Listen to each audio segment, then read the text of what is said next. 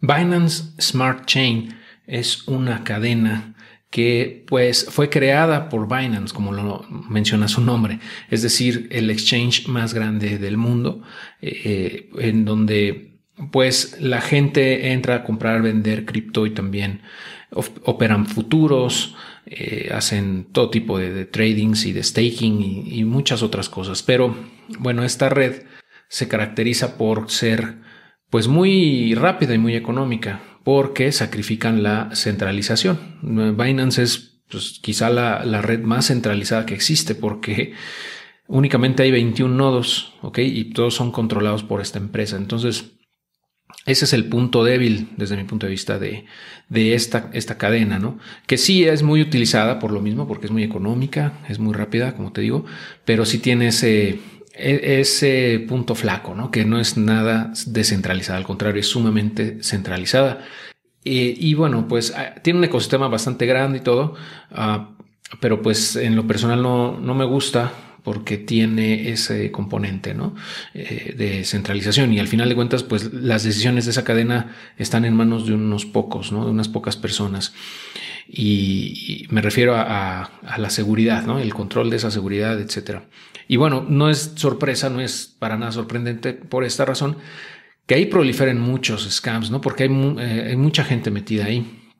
hay mucho, hay muchas cosas así, o sea, que, hay, proyectos pues, que son basura y que tienden a cero. Eh, también, ha, también ha tenido cosas positivas, como por ejemplo, han tenido muchos juegos en el gaming, eh, tuvieron bastante crecimiento en 2020-2021 y pues todavía en 2022 tienen bastante crecimiento. Eh, esta cadena, pues desde mi, punto de vista, va a seguir siendo utilizada, va a seguir siendo popular, mm, pero yo pienso que tiene un potencial limitado porque no tiene esa descentralización. Cuando las demás eh, cadenas, por ejemplo Ethereum, eh, se convierta en una cadena muy económica o con el crecimiento de AVAX, por ejemplo, que tiene unas transacciones bastante económicas y, con una finalidad muy, muy rápida, pues poco a poco yo pienso que le van a ir comiendo el, mandado a Binance. Yo espero que así sea, porque eh, al final de cuentas yo pienso que una, una cadena que es centralizada por naturaleza, eh, va a limitar muchas cosas, tiene, tiene demasiado control sobre los usuarios y sobre, sobre los proyectos que, que, en él se desarrollen. Y, es como construir un, castillo de naipes. Todo se puede venir abajo con, eh, con si, esa, si esa cadena se, se, detiene, por ejemplo, o, la, la, la, la hackean, o eh, si, si, tienen algún problema. ¿no? Por ejemplo, en, fechas recientes, Binance está siendo investigado por la SEC eh, y de hecho tiene prohibido en teoría operar en ciertos países. Eh, al final de cuentas es una empresa ¿no? y se pueden ir sobre ella. Porque es ese ente que existe en el mundo, digamos, tradicional, ¿no? En la parte eh, legal. Entonces, pues esa es tu mayor susceptibilidad desde mi punto de vista, el punto débil.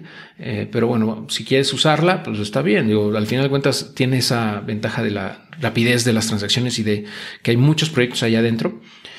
Eh, digo, ojalá me equivoque, ¿no? Y sigue, perdure y, siga creciendo y todo, pero, o sea, desde mi punto de vista no me sentiría cómodo teniendo la lana ahí porque eh, pues podría pasar algo quizás similar a lo que ocurrió con Terra, ¿no? Que son cosas diferentes, pero en el caso de Terra, eh, una blockchain también que era de las más importantes, desapareció prácticamente en unos pocos días porque pues tuvieron un problema con su, con su moneda estable algorítmica, vaciaron las las bóvedas, eh, se perdió esa moneda estable que tenían, que se llamaba UST. Tenía, en teoría, debería tener siempre un PEG, le llaman, o una paridad uno a uno con el dólar. Y debido a ciertos problemas también de la construcción, del diseño de esa, de esa moneda, empezó a perder ese PEG, esa, esa paridad. Y de, pues, eso derivó en que su otra moneda, que era lo que lo mantenía más estable o estable, que se llamaba Terra, o se llama, y pues empezar a, perder valor, o sea, a, reducir su precio porque tenían que producir más terras, de acuerdo al algoritmo, se tenían que, generar más terras para poderse eh, mantener ese PEG de la moneda estable. Entonces eso generó una hiperinflación que, tiró el precio de Terra y mató ese ecosistema que también tenía muchos proyectos muy padres ahí adentro.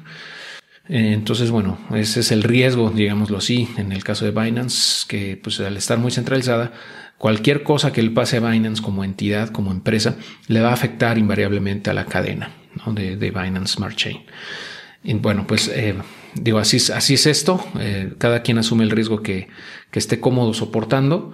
Pero bueno, en lo personal yo, yo la verdad no, no estoy, no estoy contento, no estaría muy contento estando ahí, ¿no?